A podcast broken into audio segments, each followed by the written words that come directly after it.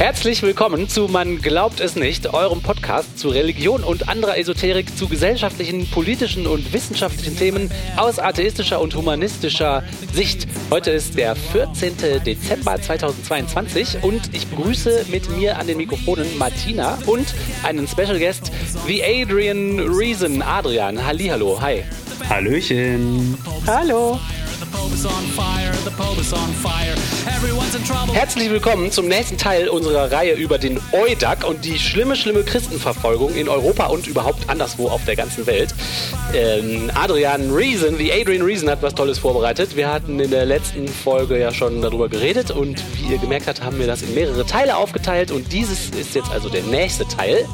Und darum wollen wir uns direkt reinstürzen in die Eudag und die Christenverfolgung. Hallo Adrian nochmal. Hallo Till, schön wieder dabei zu sein. Yes. So, jetzt kommen wir ähm, zu äh, nochmal ziemlich vielen Punkten, wo ich auch nochmal teilweise was Eigenes dazu gebracht habe. Und zwar, ähm, das fasst einmal zusammen, was im ganzen Bericht nochmal ausführlicher beleuchtet wird. Ähm, wie gesagt, der ganze Bericht der ist halt über 70 Seiten, glaube ich, lang und halt einfach nochmal ein bisschen ausführlicher. Deswegen finde ich aber diese wichtigen Ergebnisse, die die direkt am Anfang auch nennen, diese 13 Punkte, ähm, das finde ich schon ganz gut. Da kann man es nochmal ganz gut zusammenfassen. Äh, Punkt 1 äh, waren die dokumentierten 500 antichristlichen Hassverbrechen. Ähm, es besteht in ganz übrigens, Europa. Warte mal, also die 500. In ganz Europa, ja. Das ist ja nicht so also, oder? Ist das viel? Ist das nicht so viel? Also selbst diese an den Haaren herbeigezogenen Kackfälle reichen nicht aus, um wirklich einem viel zu erscheinen, oder? ähm, ja, es besteht aber eine begründete Wahrscheinlichkeit für eine höhere Dunkelziffer, weil es gibt ja eine eingeschränkte Berichterstattung über antichristliche Hassverbrechen. Das Den ist ja mal ein cleveres Argument, natürlich. Genau. Die Dunkelziffer Nichts muss Ah. Nicht zu vergessen der Chilling-Effekt. Das heißt, manche ja. Leute reden gar nicht über Nein, ihre Diskriminierung. Und mangelnde Berichterstattung der Medien. Genau. Ähm, Punkt 2. Im Jahr 2021 dokumentierte Eudag antichristliche Hassverbrechen in 19 europäischen Ländern. Und jetzt kommt etwas, das ist für mich ein ganz wichtiger Punkt. Es gab 14 Körperverletzungsdelikte und vier Christen wurden ermordet. Also von diesen 500 Fällen gehen 18 tatsächlich gegen Personen. 18. Das heißt, der Rest ist eigentlich Vandalismus oder halt Beleidigung. Ne, also, wir reden hier von einer Verfolgung mit 14 Körperverletzungsdelikten. Körperverletzung ist jetzt zum Beispiel ein sehr dehnbarer Begriff. Ermordet leider nicht. Ähm, ich möchte das jetzt auch nicht so darstellen, als würden mich äh, diese vier ermordeten Christen äh, nicht interessieren, weil Tod ist was Beschissenes, Mord ist noch beschissener, Körperverletzung auch. Ja, 14 klingt klingt erstmal wenig, irgendwie wenig. Ja, ja, also ist, doof äh, für jeden Einzelnen, dem das passiert, wünscht man keinem. Also ich finde es auch äh, nicht wünschenswert, aber viel kommt mir das jetzt auch nicht vor, ne? Die vier Christen, die ermordet wurden, die habe ich übrigens in den Archiven nicht finden können. Deswegen ist Okay, mein, dann kommen die aus anderen Quellen vielleicht. Ja, das. Die haben ja äh, so viele Quellen angegeben. Ja, aber irgendwie äh, die die vier habe ich ich habe die leider nicht gefunden. Die Fälle müssten ja ordentlich dokumentiert sein. Du müsstest das auf jeden Fall einfach finden können und so. So geht ja. man doch da ordentlich vor, wenn man so eine Studie macht. Oder eine Vorstudie. Oder wie sie es auch immer genannt haben. Ne? Ja, es ist ja im Endeffekt nicht wirklich eine Studie, glaube ich. Also nee. zumindest nicht so, wie ich mir eine vorstellen würde. Also ich habe mir jetzt auch schon mal ein paar angeguckt, aber das ist, glaube ich, keine. Aber gut. Ähm, dritter Punkt. Genau, es gibt äh, neuere, neuere Voruntersuchungen und Fallbeispiele bestätigen dieses zunehmende Phänomen der Selbstzensur von Christen in Reaktion auf wahrgenommene Intoleranz gegenüber ihren Überzeugungen wo wir nochmal ja. der Chilling-Effekt, äh, der anscheinend letztes Jahr auch schon ein großes Thema war, erwähnt wird. Ähm, ich glaube, da müssen wir nicht weiter drüber reden. Da geht es einfach nur darum, dass sie diese Erkenntnis wohl haben, dass es ein größeres Phänomen jetzt wird. Ähm, Selbstzensur durch Christen, das ist Punkt Nummer vier, wurde in fünf Bereichen festgestellt. Bildung, Arbeitsplatz, Öffentlichkeit, Privates, soziale Interaktion und Medienplattformen. Also überall. In den Bereichen, da, da diskriminieren die Christen sich selber. Aha. Ja. Äh, zensieren sie sich selber. Entschuldigung. Genau. Sagen, sagen, dann quasi aus Angst ihre Meinung nicht mehr und so. Mhm. Ne? Ja, ja. Mhm. Wo ich mich halt auch aber in manchen Fällen frage, was das denn da zu suchen hat. Ja, und wenn du eine scheiß Meinung hast äh, und die nicht sagen willst, weil du genau weißt, dass alle anderen dann sagen, ja, was ist das denn für eine doofe Meinung? Ich meine, dasselbe sagen doch auch die AfD-Leute immer. Die AfD-Leute sagen doch auch immer, ja, wir dürfen hier gar nicht mehr äh, unsere Meinung sagen, weil dann werden wir diskriminiert und so. Das ist doch immer dieses sich selber als Opfer hinstellen. Das ist doch so eine Masche, die kennen wir jetzt auch schon. Ne? Naja, genau. Äh, Punkt 5. Im Jahr 2021 wurden Christen verschiedener Konfessionen ähm, negative Stereotypisierung äh, unterworfen und Unempfindlichkeit durch die Medien und politischen Gruppen. Äh, dieser Trend zeigt sich insbesondere in Bezug auf Katholiken in Spanien. Hier übrigens keine Quelle. ich habe keine, hab keine, Ahnung, worum es okay. äh, da tatsächlich geht. Äh, ich habe tatsächlich mal gehört, dass es bei den, äh, in, bei den Spaniern wohl momentan ziemlich groß äh, auch ist mit Feminismus und queer und so weiter, mhm. dass da wohl momentan einfach ein bisschen ja, Probleme gibt. Ähm, Punkt 6. Von Christen geführte Organisationen wurden aus den sozialen Medien ausgeschlossen. Plattformen zum Ausdruck abweichender Überzeugungen, weil sie beleidigend oder gewalttätig sind, ähm, aber Reden gegen Christen war auf denselben Plattformen erlaubt.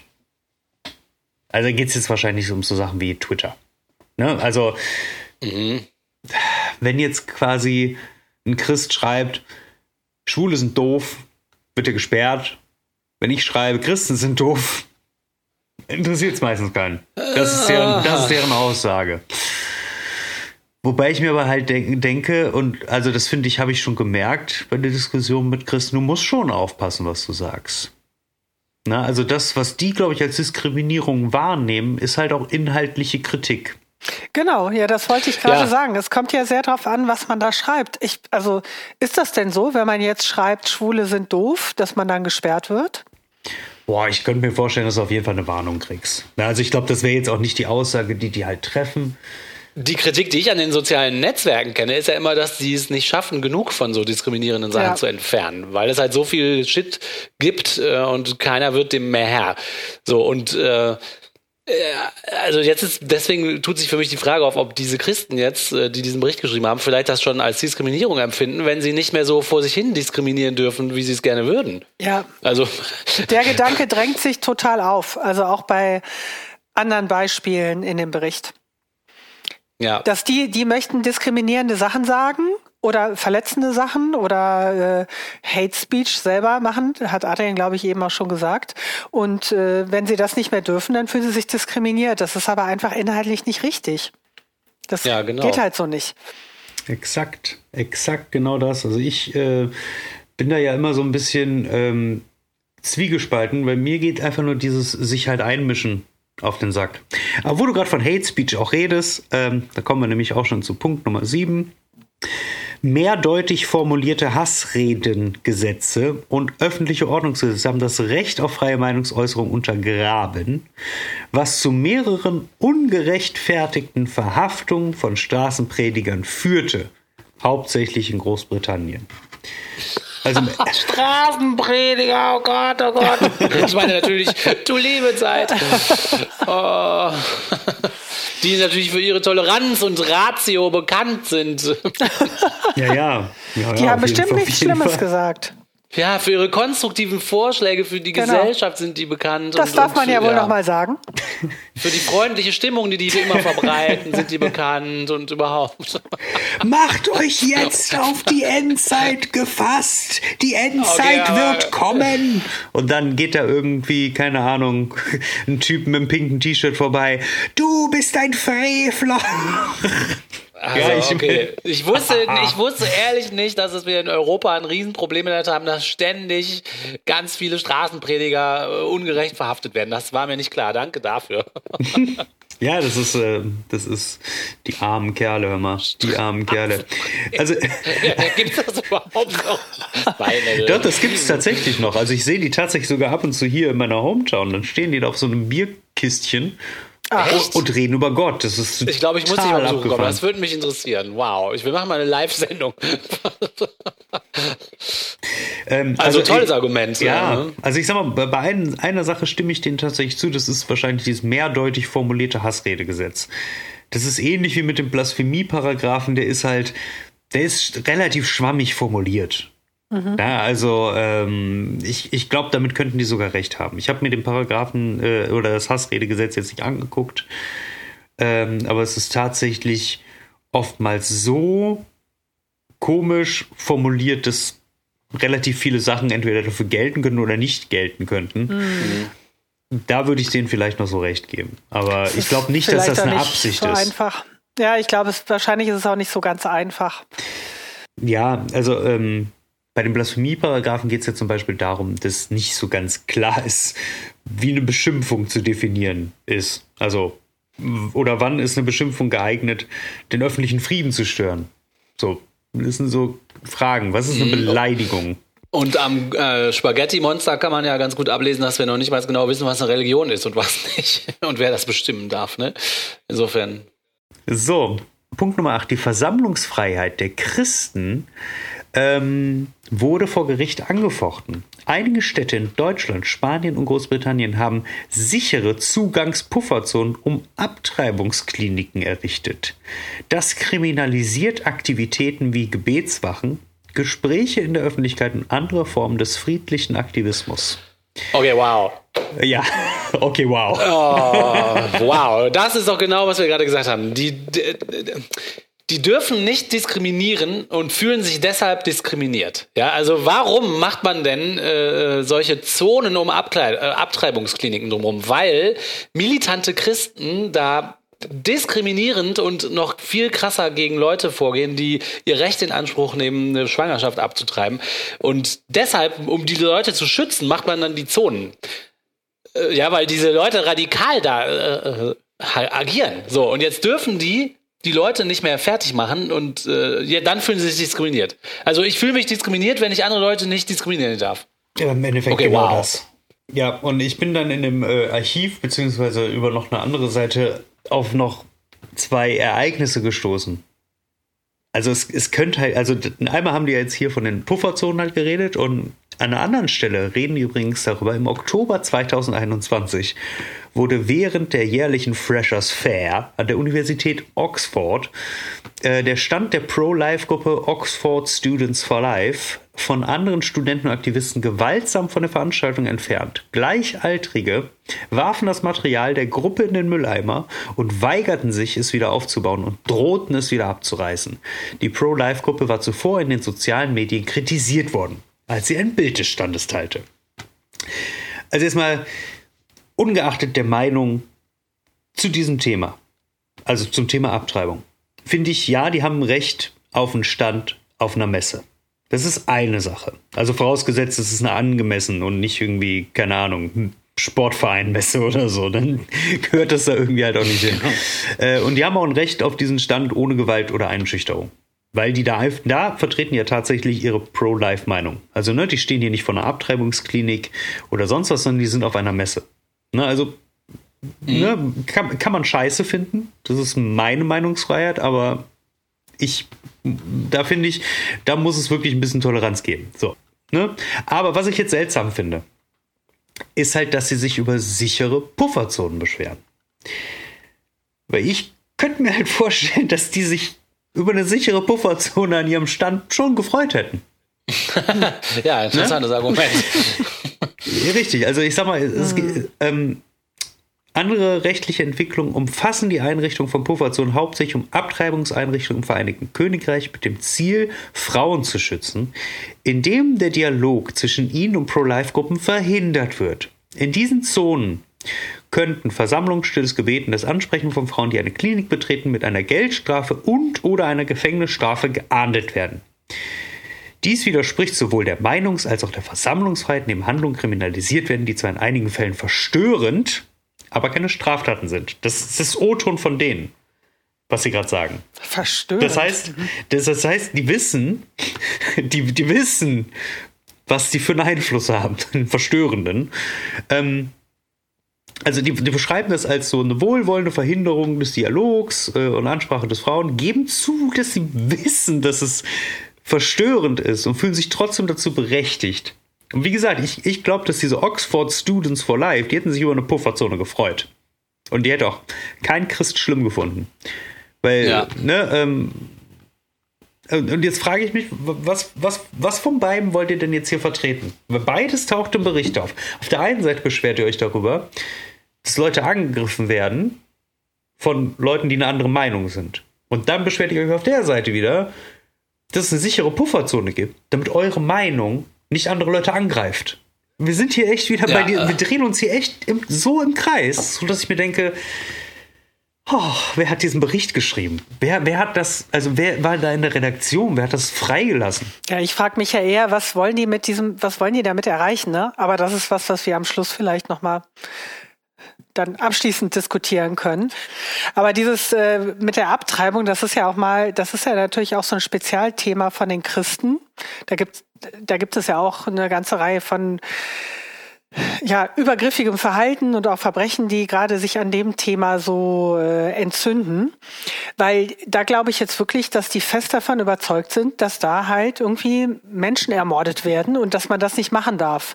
Und deswegen gehen die halt auch die Personen so krass an. Und deswegen ist das auch egal, wenn die die Mütter verstören, die vielleicht gute Gründe haben, warum sie jetzt dieses Kind nicht bekommen möchten, äh, weil das denen egal ist. Ich finde sogar hm? eigentlich, ähm, dafür, dass sie davon ausgehen, dass da Menschen getötet werden, gehen die da relativ zärtlich dran. Meinst du, man muss ihnen noch dankbar sein, dass sie nicht noch viel radikaler sind?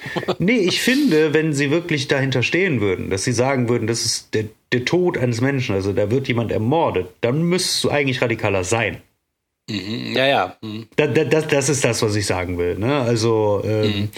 weil wenn die das jetzt schon vergleichen mit so Sachen wie mit dem Holocaust und sonst was, was unfassbar schlimme Dinge waren, sorry, da müsstest du eigentlich radikaler sein. Dann würdest du nicht da sitzen und beten. Ne? Ich möchte natürlich niemanden hier dazu motivieren oder aufstacheln.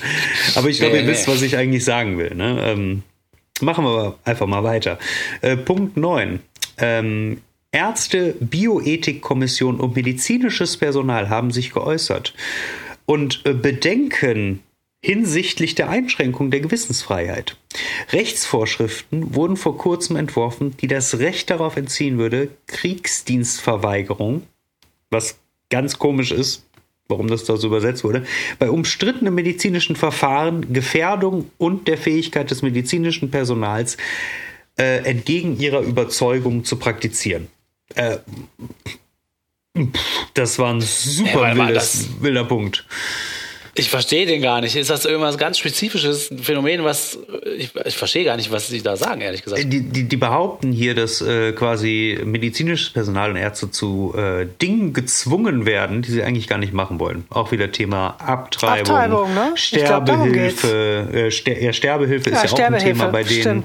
Mhm. Ähm, und dass es ja Leute gäbe, die dagegen sind. Irgendwo nennen die auch die Zahl 68 Prozent aller Ärzte sind dagegen, wo ich so denke. Aber wann wurde denn sorry. jemals ein Arzt zu sowas gezwungen? Oder wie? Also. Eben. Also du kannst ja nichts machen, was du nicht machen möchtest. Oder zu dem du nicht in der Lage bist. Aber jetzt kommt auf jeden Fall wieder ein sehr geiler Punkt. Neue Gesetze, die Konversionstherapie verbieten, ähm, oder Erziehungsrichtlinien äh, bei Sex einführen, was auch immer das heißen soll, äh, greifen in die Rechte der Eltern ein, beim Mitspracherecht der Erziehung und im psychischen Wohlbefinden der Kinder. Die Gesetze basieren oft auf der Gender-Theorie und benutzt eine ungenaue Sprache, die zur Kriminalisierung führen könnte bei abweichenden Diskussionen im öffentlichen und privaten Kontext, einschließlich dem privaten Gebet.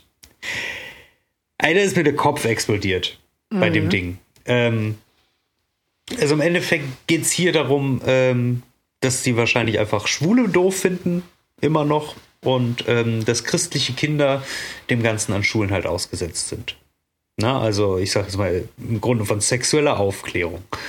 Ähm, und dass die Eltern halt ihre Kinder nicht von der Schule nehmen können für irgendwelche Ich glaube, hier geht es um zwei Sachen, über die wir beide auch schon äh, in dem Podcast berichtet haben. Ich suche mal die Folgen raus, schreibe ich in, in den Kommentar. Und zwar ist die eine Sache, die die, glaube ich, ansprechen, äh, dieses Ding, dass der, also das war zum Beispiel vor ein paar Jahren, als der Jens Spahn noch Gesundheitsminister war, da hat er äh, fröhlich in die Welt hinausgerufen, ja, ich mache jetzt ein neues Gesetz, was verbietet, ähm, diese Kurse anzubieten, wo Homosexuellen angeboten wird, in Kurse zu gehen, die sie von ihrer Homosexualität befreien und dann zu Heterosexuellen umgewandelt werden. Weil äh, in der ärztlichen Fachwelt und auch psychologischen Fachwelt ganz eindeutig geklärt ist, dass das viel mehr Schaden hervorbringt, solche Kurse zu machen, als es, es tut halt nichts Gutes, sondern das schadet den Leuten, die da hingehen. Und deswegen hat der Jens Spahn, weil er ja selber schwul war, gesagt, ich mache jetzt eine Gesetzesinitiative, bringe was in den Bundestag ein, dass diese Kurse verboten werden. Ähm, dann haben sich erstmal alle gefreut und dann äh, hat die Kirche an seine Tür geklopft und dann hieß es auf einmal, ja, nee, wir müssen jetzt eine Kommission bilden aus Experten von kirchlichen Vertretern und wir müssen das jetzt nochmal ganz genau klären, wie das Gesetz aussehen kann. Und am Ende ist dabei so eine Wischiwaschi-Version rausgekommen, wo es verboten wird, diese Kurse anzubieten für Leute über 18, aber unter 18, ähm, nee, warte, unter 18, es gab eine Altersgrenze, genau, darunter war es ja. verboten, genau, aber wenn Erwachsene das für sich selber bestimmen, dann ist es immer noch in Deutschland erlaubt. Das heißt, auf kirchliche Initiative hin ist es gar nicht gelungen, dieses Gesetz so zu machen, wie das ursprünglich aussehen sollte. Das ist die eine Sache. Und die andere Sache, die äh, die, die glaube ich, ansprechen, ist, äh, worüber der Oliver in meinem Segment gemacht hat. Da gibt es so Initiativen, die mit Lehrmaterialien an die Schulen gehen und sagen, ja, sollen wir nicht für euch den Sexualkundeunterricht übernehmen? Wir haben hier super tolle Materialien und wir würden euch auch Seminare hier oh, zur Verfügung ja, stellen. Mhm. Äh, und äh, der Oliver hat das, glaube ich, am Beispiel von so österreichischen Erziehungsinitiativen klar gemacht, wo die halt in die Schulen gehen und den Kindern beibringen, so Masturbation ist schlecht und Verhütung ist falsch und alles mögliche, Sex vor der Ehe ist ja, verkehrt und ja, so weiter und so weiter. Ja, und äh, dann abgefahren. haben das ging so, bis sich irgendwelche Elternverbände beklagt haben, weil äh, die gemerkt haben, so, was bringen die denn unseren Kindern für altbackene Scheiße hierbei? Und ich glaube, dass diese beiden Punkte werden hier zusammengewürfelt äh, und ja, also äh, dagegen mhm. versuchen die sich jetzt so Wehr zu setzen, ne? Ja, ja, aber das, das ist auch wirklich sehr, sehr breit gefasst. Ne? Also wenn man dann auch so sehr ähm, konservativ ist, was eben überhaupt Sexualität angeht.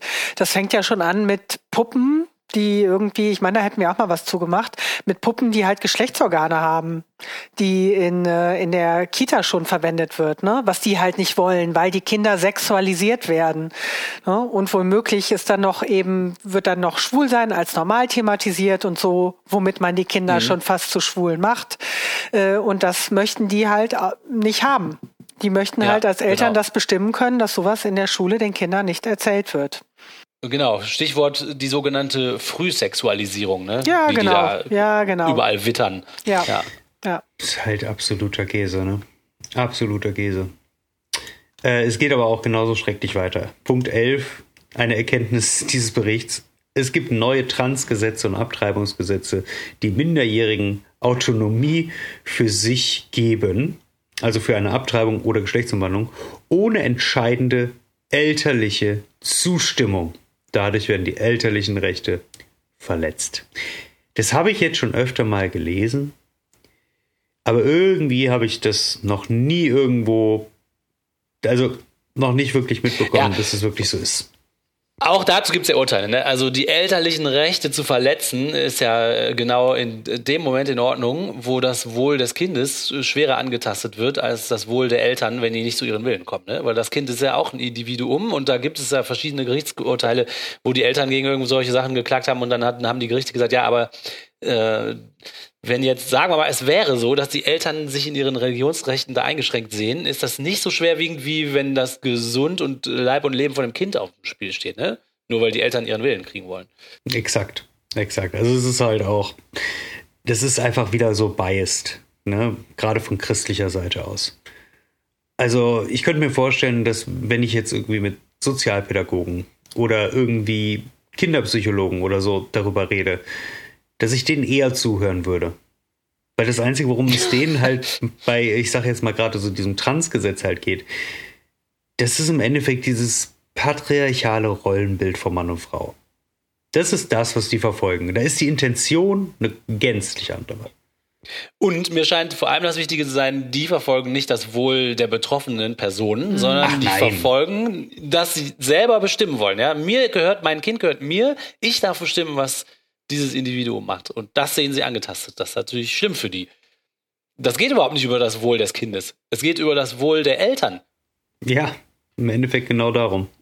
So, Punkt 12. Nach der Lockerung der Covid-19-Sperrmaßnahmen für nicht wesentliche Dienstleistungen und Geschäfte hat das nationale Gericht Entscheidungen äh, getroffen und auch Menschenrechtsgruppen äh, gaben an, dass einige Kirchen ungerechtfertigter und diskriminierender Behandlung ausgesetzt sind und Gottesdienste, teilweise sogar Privatgottesdienste, verboten blieben.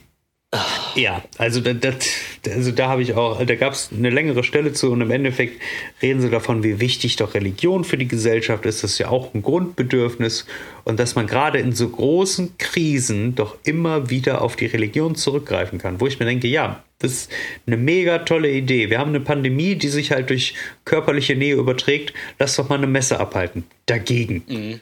So, wie, wie soll das denn funktionieren? Also. Ja, haben wir ja auch gesehen, wie, wie sehr das Beten gegen Corona hilft, ne? Haben wir ja alle jetzt erlebt. Mhm. ja, ja. Beten gegen Corona. Lass mal alle hier live direkt dabei sein. Ja, also es ist äh, Wahnsinn. Aber dazu gibt es, glaube ich, gleich noch eine größere Stelle. Punkt 13, und dann werden zumindest diese 13 Erkenntnisse schon mal durch. In Spanien, Frankreich und einigen deutschen Städten gab es irreführende Angaben durch Medien und Politiker, zu einer, die zu einer Stigmatisierung geführt haben. Gerade bei den evangelikalen und evangelischen Kirchen und Gruppen, dass sie nämlich während der Pandemie als Covid-19-Spreader galten. Womit ja, aber wenn es auch so war, ich meine, wenn es auch so war, was heißt ja. gelten, gelten? Das ist ja keine üble Nachrede, das war ja so. Fakten, also, hallo. Gewisse Skiorte galten auch als Spreader. Ja, galten, weil es auch so war. Das war jetzt auch keine Diskriminierung. Jetzt sei doch nicht so wintersportophob. Also, nur weil du keine Skifahren magst. Gewisse Orte zwischen Mönchengladbach und Aachen galten auch als oh, ja. Ausgangspunkt. Und es hat auch also was Karneval, mit Karneval, ne? Oh ja, der Karneval galten, wurde auch galten. stark stigmatisiert. Aber nur, aber nur in Düsseldorf, ne? Mhm. Und es liegt an dem Bier, was die da trinken. Oder oh. was sie so nennen.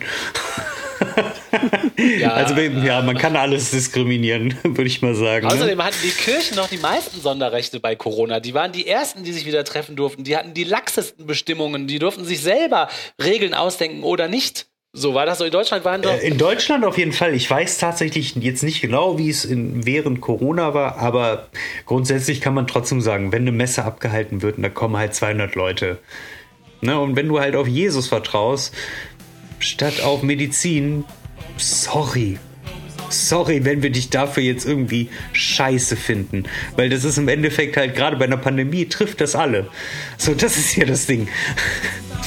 Keine Ahnung. Ja, und scheiße finden, geht, darum geht es ja gar nicht. Leute sterben. So. An Corona. Leute ja, sterben an Corona. Es, ja es, es, sind Leute dran gestorben. So, und, und im Endeffekt gerade, ich sag jetzt mal zu der Anfangszeit, also ich sag mal jetzt, gut, ich sag mal, abgesehen von unserem medizinischen Versorgungssystem, kann man fast behaupten, wir haben jetzt ein besseres Bild davon. So, es haben sich viele Leute getroffen. In Kirchen, in Skihäusern oder sonst wo. Und das war dumm. So, und das spielt ja halt auch eine Rolle. Ich habe noch nie jemanden sagen hören, nur die Kirchen wären daran schuld oder nur die Christen nee, wären daran also schuld. Aber ich ist mir nicht einmal während dieser ganzen mhm. Pandemie untergekommen. Das stimmt.